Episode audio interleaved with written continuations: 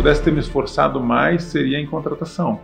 Cada vez mais, porque sempre que você contrata alguém bom ou falha alguma coisa no time de liderança, você vê que você podia ter feito melhor aqui ou ali, e aquilo ali vai fazer diferença.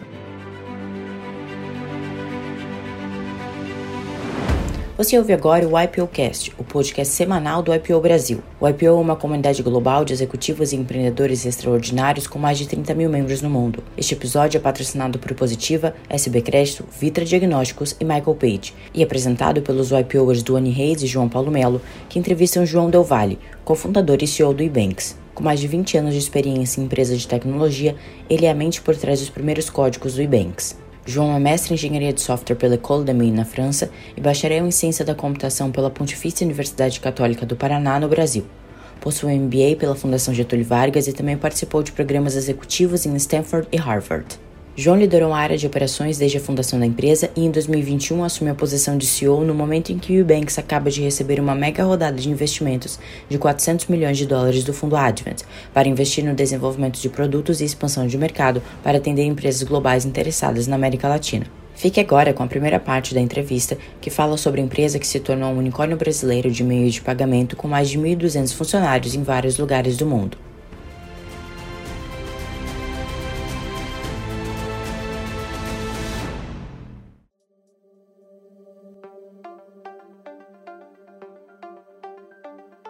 O Ibanks, nós somos uma empresa de tecnologia de pagamentos uh, que opera na América Latina inteira, né, do Brasil, México, Chile, Argentina.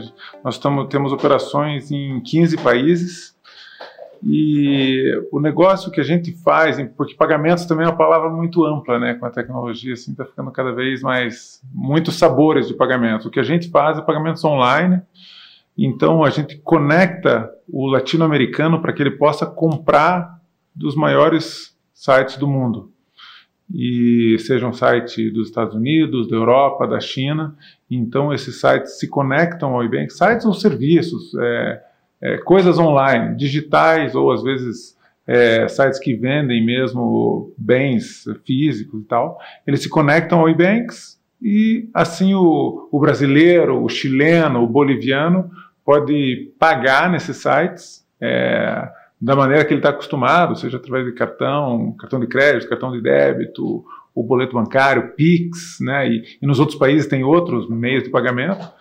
Então, e a gente oferece toda essa experiência, né? Que é uma experiência que a gente chama de localizada de pagamentos, né? E, nos sites internacionais, porque assim, é, sem o eBanks, um site global, ele, você como digamos, um brasileiro aqui, você poderia pagar exclusivamente com o teu cartão de crédito internacional, né, que é limitado, você acaba com isso, o site fica limitado a uma parte da população que tem o cartão, que o cartão passa, que tem crédito, que tem cartão internacional, que não tem, que não vai ser barrado pelo antifraude. Então isso é ruim para o site, que ele deixa de atingir o consumidor, e é ruim para o consumidor, que deixa de ter a possibilidade de consumir. Então, a gente se vê muito como uma ponte de acesso mesmo do, da América Latina com o, o grande e-commerce global. Esse é o Ebanks. Bacana. Eu já vi teu, teu sócio Wagner é, fazendo um pitch e ele falou assim: quem aqui usa o Spotify? Quem aqui usa, enfim, outra empresa, né? É, dê para a gente alguns exemplos assim de clientes de vocês que são do conhecimento público, assim, que todo mundo conhece. Sim, eu acho que o Spotify é um. Uh, então, hoje, todos os pagamentos na América Latina do Spotify, é, através de cartão, são processados pelo Ebanks. Então, quando um argentino vai assinar o Spotify, é, na verdade, aquele pagamento é processado pelo Ebanks, no Brasil também e tudo mais. É, quem está aqui no Brasil comprando um jogo, né, usa o Sony PlayStation, né, o console, ah, o PS5, PS4 tal, vai comprar um jogo, vai fazer uma assinatura, na verdade a infraestrutura daquele pagamento está sendo processada pelo Ebanks. Tem um cliente que a gente tem muito orgulho recente agora, que é a Shopee, né? Então os, os né, que se vê propaganda aí com Jack Chan e tudo mais, é, também os pagamentos no Brasil processados no Brasil, no México, em alguns outros países processados também pelo Ebanks. É, tem alguns exemplos também, a gente tem operações com a Amazon, né? Nós processamos pagamentos para a Amazon em alguns países e assim vai bastante. Então tanto do mundo dos bens virtuais, né, como Spotify, é, coisas mais digitais, quanto também dos bens físicos, bens físicos como marketplaces lá, Shopee, Amazon, essas coisas. Então assim vai. E o modelo de negócio predominante é o de intermediação. Né? Então, eu, unindo as duas pontas, a ponta compradora e a ponta vendedora, a receita do Ebanks vem dessa transação. Correto. Unicamente ou outras coisas também? É intermediação. É, a gente acaba sendo um grande agregador ou consolidador de todos esses pagamentos. Eu falei que a gente era uma empresa de é uma empresa de tecnologia de pagamentos, né? mas nós somos realmente a fintech, porque não é só tecnologia, é uma empresa de serviços financeiros também. Então, esses pagamentos, por exemplo, do Spotify que a gente processa aqui no Brasil, no fundo a gente é, recebe todo esse esse dinheiro nas nossas contas bancárias, a nossa contabilidade, os nossos livros. É, tem uma operação financeira grande para gerenciar tudo isso e, eventualmente, numa operação que a gente chama de cross-border, né, que é o Spotify, ele está lá na, lá na Suécia. Então, tenho que fazer esse dinheiro chegar lá de uma forma legalizada, conforme.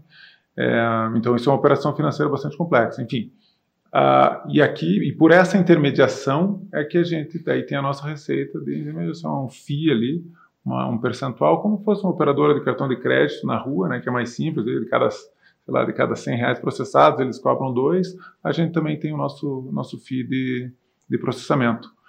É, nos diferentes, esse o cross-border é o, é o principal, né, que é esse modelo, ah, lá, o argentino pagando para os Estados Unidos, o brasileiro pagando para a China, mas a gente tem também operações locais na América Latina também usando a mesma tecnologia de pagamentos, né, que é o nosso a nossa plataforma, é, as nossas integrações com todo esse, esse, ecossistema de pagamentos, também a gente usa para outras coisas além de cross-border e oferece esse serviço. Entendi. Então envolve também toda a parte, imagino, de legalização, legalização nos países é, de origem e destino do dinheiro, é, as, as regras locais para lidar com esse tipo de coisa, enfim, fazer a operação da transação conectando as duas pontas, comprador e vendedor, e toda a retaguarda que envolve esse processo, não só a bancarização, mas também a parte legal, que deve envolver diferenças Sim. grandes entre países. Sim, Duane, essa é, no fundo, é, acho que a maioria dos negócios são construídos em cima de dificuldades ou complexidades que o negócio resolve, né? É, problemas que o negócio resolve. E a complexidade do ambiente falar primeiro desse do ambiente regulatório na América Latina é incrível, né? É, além de um país em si, por exemplo, o Brasil, toda a regulamentação de pagamentos, de liquidação, cambial é, e tudo, né? A cada muda a cada seis meses. Se você extrapola isso para a América Latina, é, não só em pagamentos e, e câmbio, mas também em é, tributação isso, cada país é de um jeito. Então, se você consegue consolidar, agregar toda a região numa entrada só, que a gente, nosso, nossa plataforma ela chama eBanks One. Então, o merchant, né, que é o nosso é o site, se ele se integra ao eBanks One e a gente resolve toda essa complexidade operacional para ele, desde o ponto de vista financeiro, cambial, é, mas também ajudá-lo na, na questão de impostos, tributária, regulatória, é, puxa, é, um, é uma solução, é uma solução fantástica. É, é aí que tem a, a camada de, de inteligência do negócio, né? Sim, e é difícil, assim, construir tudo isso não é uma coisa que você vai lá e vai construir, em, é, fazer um projeto, não é só dinheiro, né? Os nossos negócios, que a gente sabe que não é só dinheiro investir, não, vou colocar 10 milhões aqui, é uma coisa que leva tempo, a gente tem uma década de construção, não só de tecnologia, mas de parcerias, de reputação, de credibilidade em todos os países que a gente opera. Porque hoje, é, para você ter escalabilidade numa operação financeira, é preciso muita credibilidade e história passada, né? Você vai tentar, vai tentar abrir uma, uma conta lá em Singapura para fazer uma transação financeira, passar milhões por essa conta, poxa, não, vai ser um não, né? Você vai ter que ter realmente uma justificativa passada, um projeto futuro, e então isso faz toda a diferença.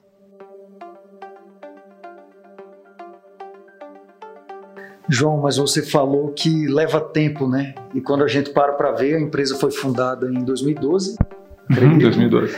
E, poxa, vocês já conquistaram o que muitas empresas de décadas é, não conquistou, não conquistaram. E Estamos falando de uma empresa que tem três cofundadores e você está desde o início desse desafio como, como cofundador, fundador da empresa. E se você puder falar um pouco do João, é, desde o início nesse desafio, desde a ideia é, até hoje, assumindo essa posição de CEO do Ibanks. É, é uma, foi uma jornada incrível, né? Até agora. Nós estamos num momento assim que é um marco, né? 10 anos, né? Então você olha agora como vai ser a próxima década do Ibanks. Esse é o nosso momento, que é um momento muito filosófico da própria empresa, né? Tá, essa foi a primeira década, e agora a segunda década, como vai ser? Então a gente passou esse último ano em muita olhando muito para dentro, olhando muito para si, tanto para a empresa quanto para a gestão, para o conselho, como a gente vai se preparar para os próximos anos, né, para estar tá sólido, né?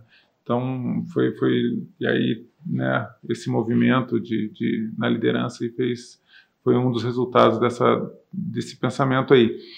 É, ah, eu sou de tecnologia, né? Falar rapidamente, assim, eu sou um cara de tecnologia, formação inteira, uma parte acadêmica, estudei, fiz mestrado fora em computação, sempre gostei muito de computação, tive carreira em, em software para missão crítica. É, e aí, quando a gente fundou o Ibanks em 2012, né, é, comecei em computação também, em programação, né? Mas eu já estava numa parte, é, estava numa maturidade de carreira, assim, de liderança de time. Então a gente montou um time rápido também de tecnologia, foi construindo ali e já e para mim foi muito natural, como é uma operação que envolve muita escalabilidade em tecnologia, foi muito natural rumar para operações. Então, ali, a partir de, do segundo ano de empresa, eu já estava um pouco mais em operações de tecnologia, mas também operações de pessoas, atendimento e tudo mais. Então, eu fiquei, na prática, ali uns seis anos nessa, como COO na prática da empresa, inclusive com o título, em alguns anos ali. E eu gosto muito, eu me sinto muito à vontade nessa posição de COO, né, de diretor de operações. E, né, porque é muito, ela tende a ser bastante analítica e tal, né? E, e agora eu acho que é uma é uma é um pouco de uma tendência, né? Ultimamente, nos últimos anos, é CEOs que vêm da área de tecnologia. É, acho que não é um caso exclusivo meu. É, em outras empresas, né? Acho que na XP também ano passado foi anunciado e algumas outras. Até o né, na própria Amazon, teve um move da, da AWS para a Amazon. Enfim, uh, porque você acaba tendo uma percepção muito clara e, e, crua do negócio. Assim, né? Então a gente sabe o que é possível e de onde vem e tal. Então eu acho que esse é um, é um não é por mim, mas é pela posição onde eu estava e, claro, com a, a bênção e a ajuda profunda dos meus sócios, né? o Wagner e o Alfonso principalmente, que me apoiaram até agora e estão comigo lá, né? Tipo, vamos continuar aqui, todo mundo. E, então a gente está junto na operação. Na verdade, é, continua todo mundo dedicação exclusiva né, ao Ebanks. Então a gente reorganizou um pouco as peças para dar um pouco mais de velocidade e unicidade de, de gestão, mas é, não seria possível né, sem o apoio pô, é, incontestável deles. Não, muito legal. E, poxa, parabéns, né? Uma empresa de sucesso vai fazer ainda 10 anos e já conquistou tanto, né? Não só no Brasil, como no mundo. É, e, naturalmente, teve um crescimento exponencial nesses últimos nove anos e vocês, com certeza, passaram por diversos ciclos, diversos desafios. É, se a gente tivesse, se, se, a gente pudesse, João, é, é, elencar o maior desafio dessa, dessa década para o Ibanks, é, o que você traria? Uhum. Um, eu sou muito condescendente com o meu passado, assim, não, não, não sofro muito pelo, pelos erros do, do, passado. Eu acho que a gente fez, é, foi bem, e estamos felizes, nos trouxe até aqui, né? É, um ângulo que eu gosto de olhar, João, é pela o desafio de perseguir a oportunidade que a gente tem. É praticamente a obrigação de acelerar e perseguir a oportunidade e entregar aquilo que a gente tem condições, o privilégio que a gente tem de estar onde a gente está. Então, é, é isso, é acelerar, correr, que nem os malucos, igual a gente sempre fez, e continuar fazendo isso na escala que a gente tem é um desafio. É, nós somos aqui 1.200 pessoas já, uma empresa de, é, de caráter bastante intelectual, né, do, da era do conhecimento, onde a gestão das pessoas não é uma coisa trivial, né? Então, fazer isso, executar rápido, desde vendas, marketing, vendas, até operação, entregar lá por mil, mil transações por segundo em 15 países, com uma disponibilidade de 99,9x lá, é, fazer isso tudo funcionar como relógio suíço, esse é o maior, maior desafio.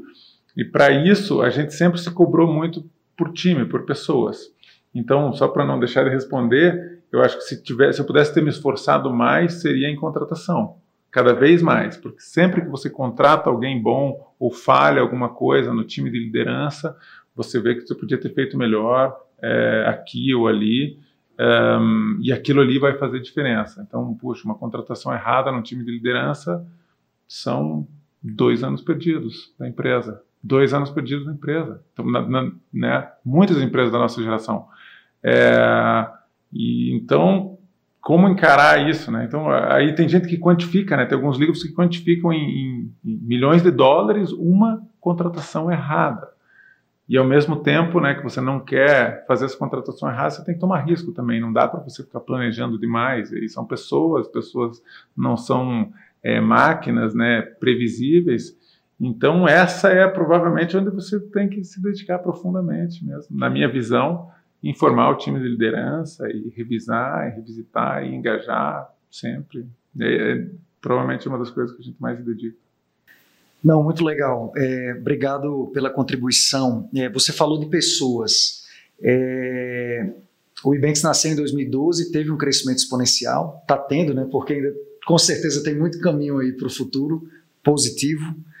É, em que momento, João, é, vocês enxergaram que daquela startup estava se transformando realmente num grande negócio, que a questão de pessoas da, da, da empresa estava ficando muito mais complexa no bom sentido da palavra, mudando uhum. realmente de, de patamar.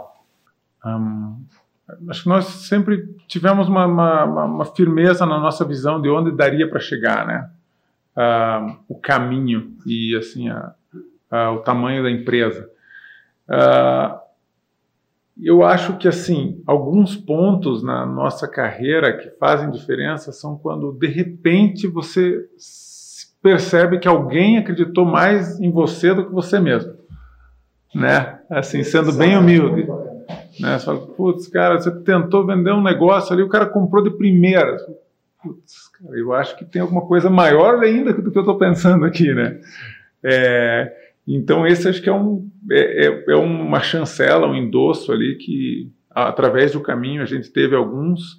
Então, você sempre, como empreendedor, né, acho que a maioria dos empreendedores, você tenta vender para frente, e, e, visão, e empurrar a empresa, empurrar todo mundo, e, e falar que tem o sonho, falar que a gente acredita, e muito disso é genuíno. E quando você vai lá e faz esse discurso, e alguém realmente acredita e fala, e coloca é, o compromisso deles o, o, esforço deles, o, o, dinheiro deles junto, isso é, claro, gratificante te mostra isso e, e, e move mais ainda para frente.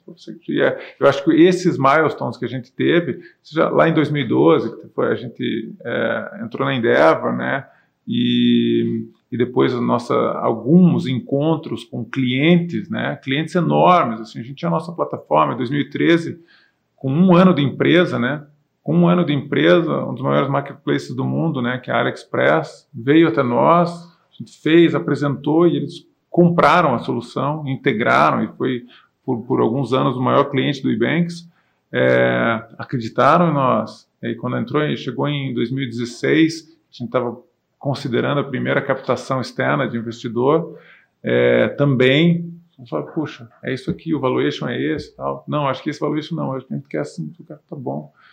Pô, interessante. Então, acho que essas validações, através do caminho, significam bastante.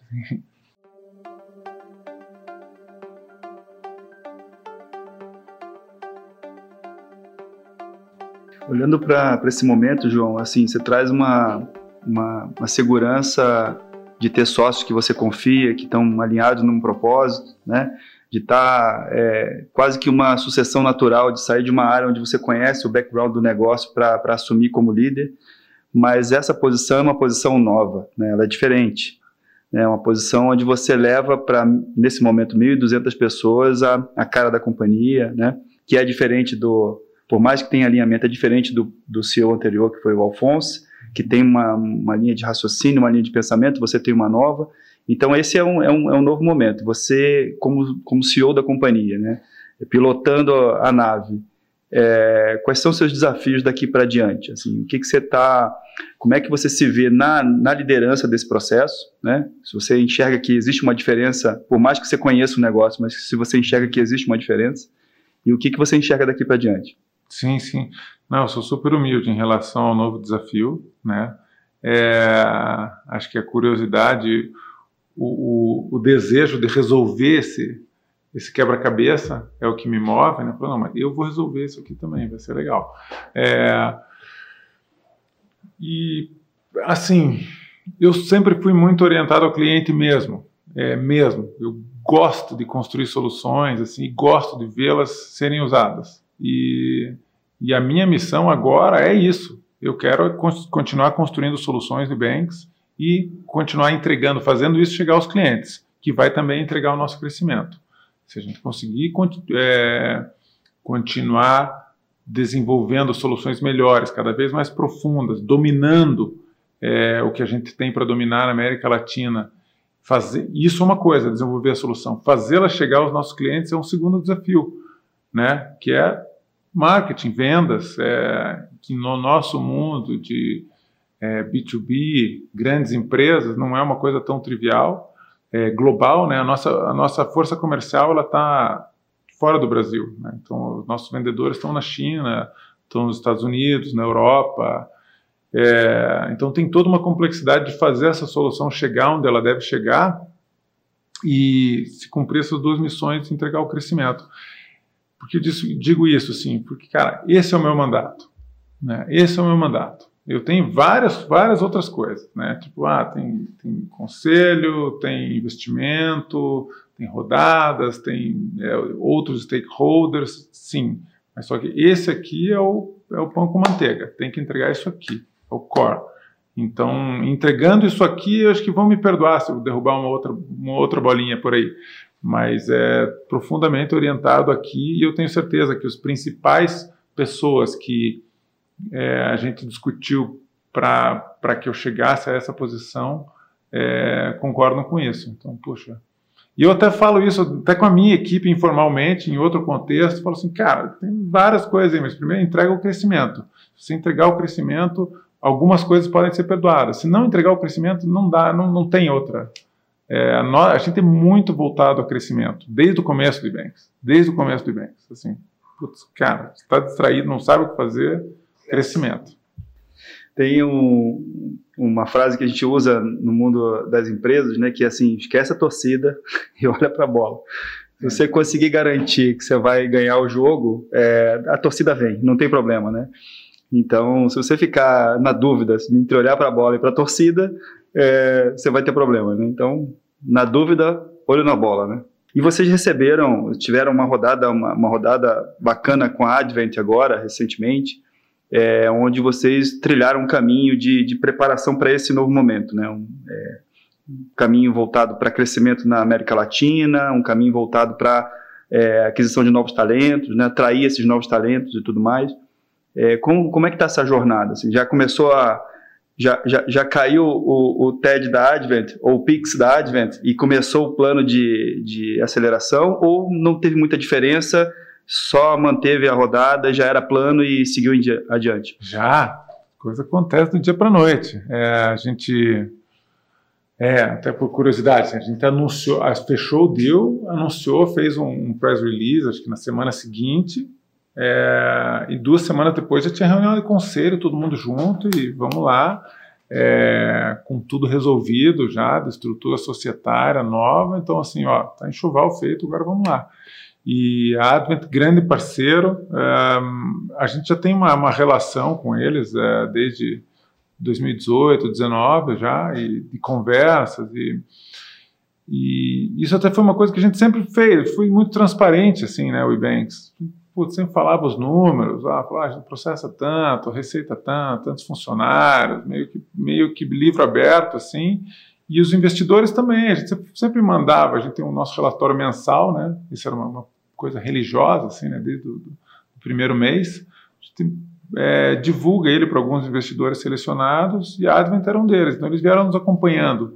E eu acho que essa consistência representa muito para o investidor. Né? Então, aí depois quando chegou agora, que a gente viu que era o momento de, de fazer uma, decidiu que seria o momento de fazer uma outra rodada, mudar de patamar, é, já foi uma conversa bem mais fácil, muito mais fácil do que você chegar e ter que conhecer, entregar. O, o, fundo vai fazer uma diligência profunda, porque ele, na verdade, tem que entender o que acontece aqui, né? E se a pessoa já conhece você é, informalmente, sabe um pouco do, da, da, parte de dentro da empresa, é, facilita muito, né? Porque é uma relação de confiança. E eu acho que é por aí. A gente tem até um, a gente tem um, um fundo que nós, fundadores do Ibank, até é, vai ter nova, a novo veículo agora, fizemos, que chama Honey Island, e aí eu, eu vejo isso muito do outro lado, pelo lado do investidor também, né, que nós somos investidores em startup por lá. Então, assim, como é, as pessoas que lideram o fundo acompanham as empresas por dois anos, porque às vezes vai, vai investir numa empresa ela não está pronta, ou ela tem algumas putz, deficiências ali que não dá, ou não é o tamanho certo. E eles falam, aí muito, o, o primeira reação muitas vezes é ou vai ou não vai, né? Ou investe agora, ou vou perder essa. Mas não, muitas vezes é uma terceira. Não, não vou perder, vou continuar acompanhando, vamos continuar. É aquele negócio, não, a gente continua acompanhando, não é uma, não é piegas, querendo dizer assim, não, você recebi um não. Não, não é o momento só. Então a relação com o investidor é uma, é uma ciência e uma arte.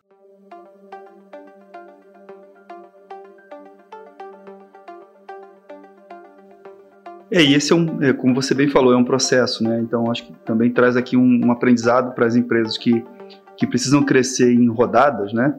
De que essa relação com potenciais investidores é uma relação, é, como você comentou, assim, religiosa. Desde sempre vocês comunicavam através de relatórios os resultados da companhia. Então, é, na realidade, fica muito mais fácil para um potencial investidor já debater internamente os números da empresa, o perfil da empresa, se ela já vem atingindo de forma consistente seus resultados, se não vem também, né? Onde é que tem a oportunidade, onde é que eventualmente o investidor pode ajudar no crescimento, porque também tem essa questão, né? Não é só o, o resultado financeiro, mas o quanto aquele investidor é capaz de, de contribuir com a jornada, né?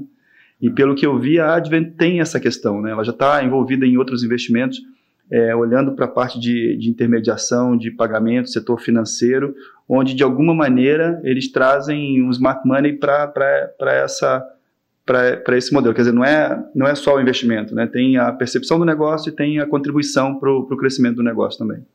Sim.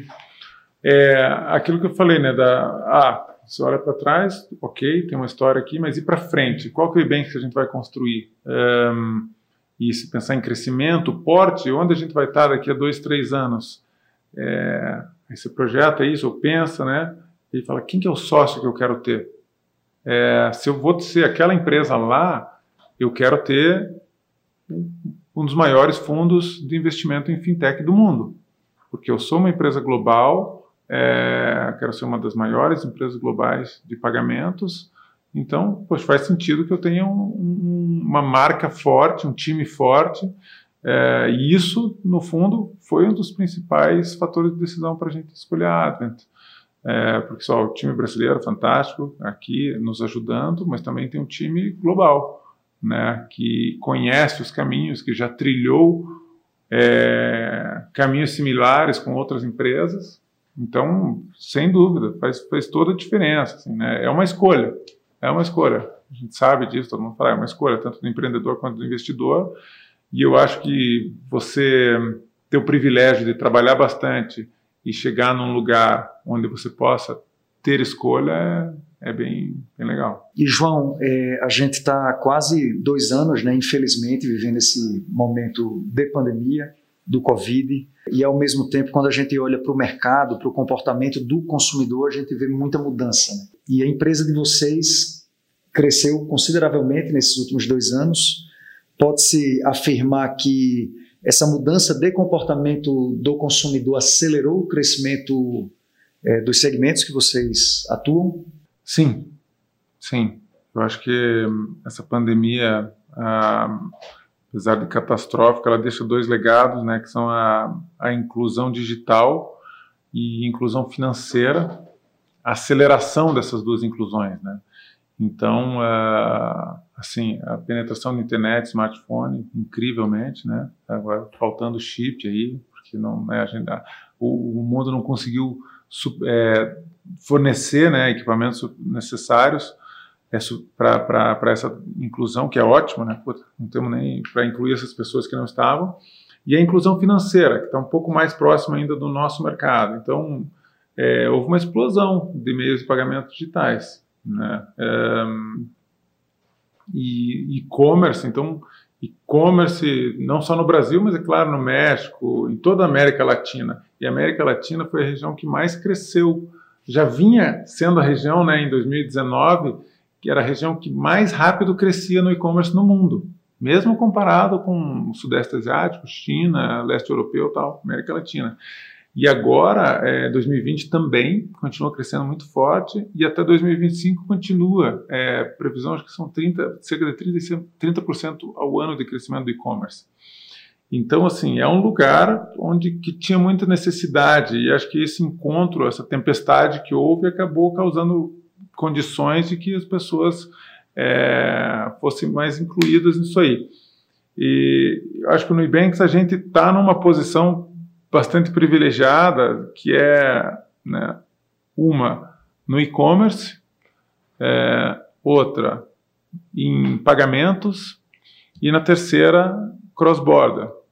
Então, assim, é uma encruzilhada aqui muito interessante de se estar, porque são três setores, né, três áreas que estão crescendo muito, seja o e-commerce aceleradíssimo, pagamentos aceleradíssimo e e-commerce global, como cross-border. Então, é, volta aquilo que eu falei antes, né? Qual que é o meu desafio? Pô, meu desafio, cara, me colocaram aqui, né? Colocaram nós e banks aqui, né? Caímos aqui nesse, nessa nesse encruzilhada.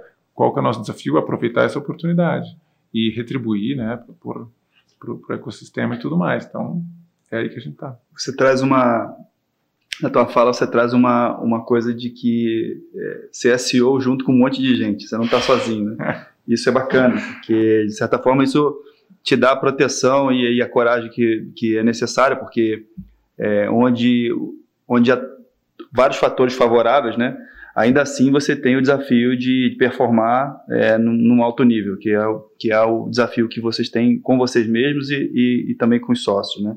Muito bacana isso. É, e uma outra questão que eu achei muito bacana que, que vocês noticiaram recentemente foi não sei se foi junto com a, a participação, a entrada da Advent como sócio, mas vocês expandiram o plano de stock option para todos os funcionários, né? Então, é difícil no Brasil algumas empresas adotarem o um modelo de stock option. Existe esse dilema em muitas empresas, às vezes empresas familiares que, que ainda não fizeram isso, ou outras que já fizeram no C-Level, né? E, e, mais raro ainda, empresas que acabam adotando isso para todos os funcionários. Né? Queria que você comentasse um pouco como é que foi essa jornada de decisão, porque acho que não começou é, do dia para a noite para todos os funcionários, mas em algum momento vocês chegaram e já tomaram essa decisão e comunicaram, né? Sim. Não, boa pergunta, Duane. E você me permite fazer só uma pequena retrospectiva, porque a gente, né, ninguém é perfeito e a gente demorou muito para fazer stock options, na verdade, né? A empresa foi fundada em 2012 e a gente foi fazer o plano do stock options só em 2018. Não porque a gente não queria, mas é um projeto complexo, né? Um projeto super complexo. A regulamentação ela tem certas ambiguidades e tudo mais. E então a gente foi, queria fazer, queria, mas só que o projeto para o nosso estágio era, era difícil. E aí, em 2018, foi, esse ano a gente vai fazer, acabou, a gente vai fazer. Correu, fez, estruturou, demorou, tem todo um aspecto de gestão de pessoas, né? Como você vai montar o, o framework de incentivos é, financeiro e também legal, né? Então é, é, um projetinho complicado, ainda mais, né? Quanto mais pra, mais no passado, né? Que estava mais, mais ambíguo ainda. E aí, pô, isso foi transformador, né? Completamente transformador para a gestão da empresa, para a liderança, né? Naquela época a gente incluiu de gerentes para cima, então todo gerente, diretor, VP, C-level, é, com stock options ali, com algumas nivelações, e isso foi transformador. Assim, quando você está discutindo uma, uma, discussão acalorada numa equipe de liderança, cinco ou seis pessoas, que está todo mundo adequadamente compensado com o estoque, a discussão é outro nível, é outro nível. Assim, não tem, não tem comparação. É, porque assim, senão, né, quando você compara, assim, pronto, senão é, pô, você tá vendo, você tem que ser um bom vendedor ali, né, do sonho, porque você está vendendo para, pô, galera, você tem que acreditar, porque a empresa tem que crescer, a empresa tem que crescer, mas daí a empresa tem que crescer e daí, né? Tem alguma coisa que não está certa ali na frente. Enfim, aí, claro, isso revisando o Stock Options. E a gente, esse ano a gente sentiu assim que é essa comemoração. No fundo é essa comemoração de, poxa, cara, e veio a Advent, e veio, pô, agora, e multicórnio, sei lá o quê, e a gente gosta muito de celebrar. E aí as pessoas, pô, é, a gente sentia muito mal que algumas pessoas estavam excluídas dessa desse upside, né, que fala no nosso mercado, pô, dessa é, coisa para cima ali que tinha.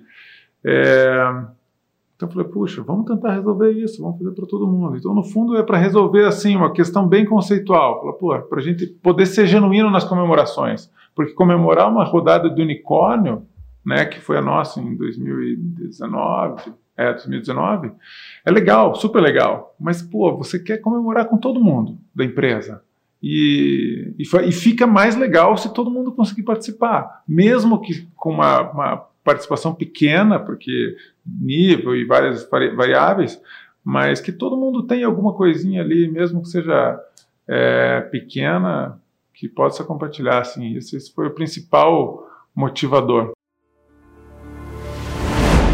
Se você gostou dessa conversa com João Del Valle, acompanhe o segundo episódio e conheça um pouco mais sobre sua jornada pessoal e profissional até aqui.